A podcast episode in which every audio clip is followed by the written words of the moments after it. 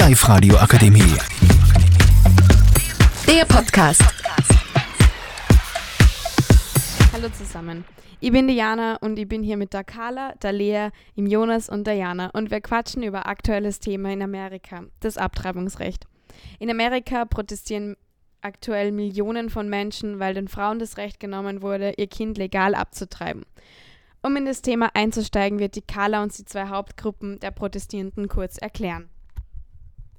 Wie Diana bereits gesagt hat, gibt es in Amerika zwei Gruppen von Protestierenden. Das sind einmal die, die was pro-choice sind und einmal die, die pro-life sind. Und ich erkläre kurz, pro-choice heißt, ähm, also, dass die Frau selbst entscheiden kann, was mit ihrem Körper passiert. Und pro-choice Menschen sind auch die, die was das wirklich unterstützen, dass die Frau entscheiden darf, was mit ihrem Körper passiert und was nicht. Und Pro-Life sind halt hauptsächlich Menschen, die aus religiösen oder anderen verschiedenen Gründen gegen die Abtreibung sind und ähm, auch, dass die Frau das Recht nicht dazu haben sollte, ähm, als Kind abtreiben zu dürfen und ihr dann halt das Recht auch wegnehmen wollen. Ein anderer Grund, warum Leute auf die Straße gehen, sind die Konsequenzen einer illegal, illegalen Abtreibung. Also für eine illegale Abtreibung kann eine Frau eine Haftstrafe von 15 Jahren bekommen. Und der Grund, warum nur noch mehr Leute ähm, auf die Straße gehen, ist der Vergleich zur Haftstrafe für eine Vergewaltigung, die nur bei fünf Jahren ist.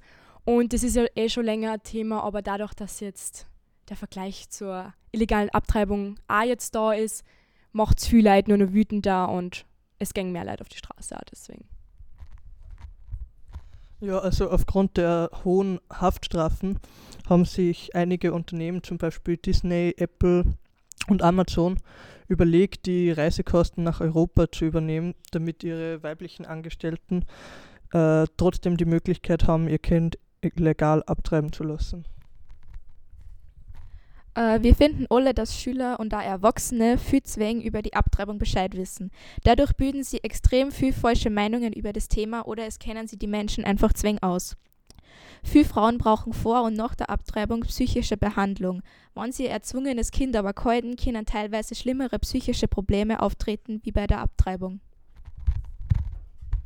Äh, ja, und das war jetzt ähm, so uns, also was halt wirklich brennendes ähm, Thema, das was halt wirklich uns auch, obwohl wir in Österreich wohnen, auch uns wirklich betrifft und wir das auch wirklich ähm, schrecklich finden, dass in Amerika halt wirklich den Frauen das Recht weggenommen worden ist, egal wie alt sind, dass ihnen das Recht weggenommen worden ist.